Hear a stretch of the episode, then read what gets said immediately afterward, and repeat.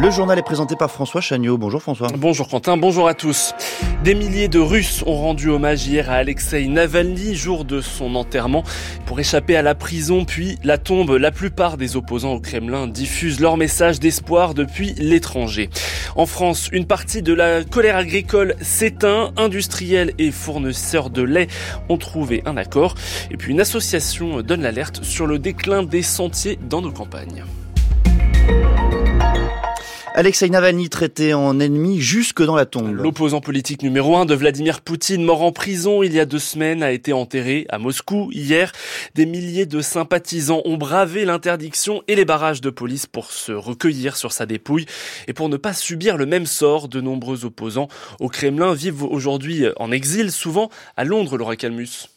Mikhail Khodorkovsky multiplie les apparitions pour saluer le courage d'Alexei Navalny et appelle l'Occident à être plus ferme envers Poutine. Exilé à Londres depuis 2015, il est l'un des rares anciens oligarques à se positionner et à donner des interviews à la presse, comme la semaine dernière à l'agence américaine Radio Free Europe. L'un des objectifs premiers de la propagande de Poutine est de convaincre que les anti-Poutine sont exclus et marginalisés. Il insiste aussi sur le caractère antidémocratique des élections présidentielles russes. Tout véritable opposant à Poutine est interdit de se présenter aux élections. Il est soit emprisonné, contraint à l'exil, ou comme Navalny assassiné, explique-t-il. Il appelle les Russes à se rendre au bureau de vote le 17 mars et à inscrire le nom de Navalny sur les bulletins en signe de défiance. Si vous ne saviez pas quoi faire ce jour-là, alors voici une réponse pour vous, a-t-il déclaré sur les réseaux sociaux.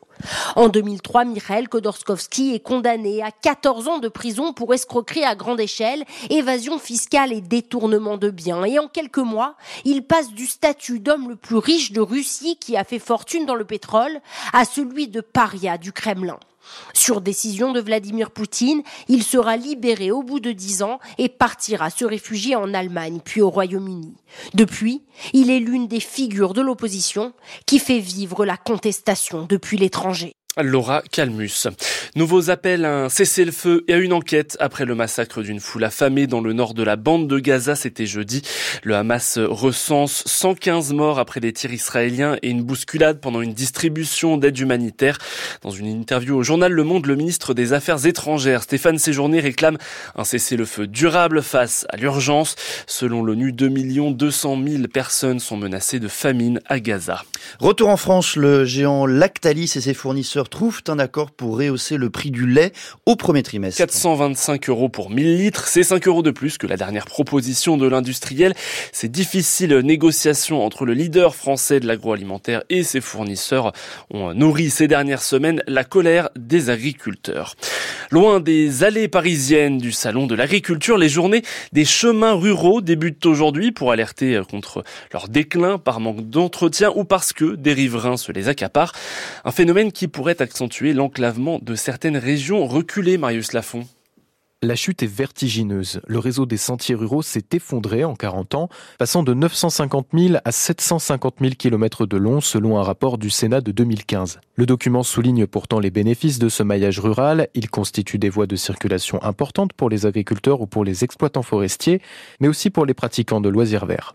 Face à ce déclin, des associations prennent les devants. C'est le cas de Code Vert, qui regroupe des randonneurs, des vététistes, des motards et des cavaliers. Pendant les journées des chemins, près d'un millier de bénévoles de ce collectif restaure des sentiers partout en France. Charles Péot est directeur de Code Vert. Il coordonne cet événement depuis 1994. Ça consiste à réouvrir des chemins ruraux qui sont bouchés par la broussaille, environ 125 km. Ils vont faire l'objet soit d'une réouverture, soit d'entretien. Les chemins ruraux euh, disparaissent du fait euh, justement d'un manque d'entretien, d'un manque d'usage. Si on ne les protège pas, ben, on pourra plus se promener quoi à l'avenir. Hein. À l'inverse des sentiers de grande randonnée, les chemins ruraux ne sont pas entretenus par la Fédération française de randonnée pédestre, la tâche incombe aux communes qui en sont propriétaires dans la majorité des cas. Par manque de moyens, elles peuvent être contraintes de les vendre.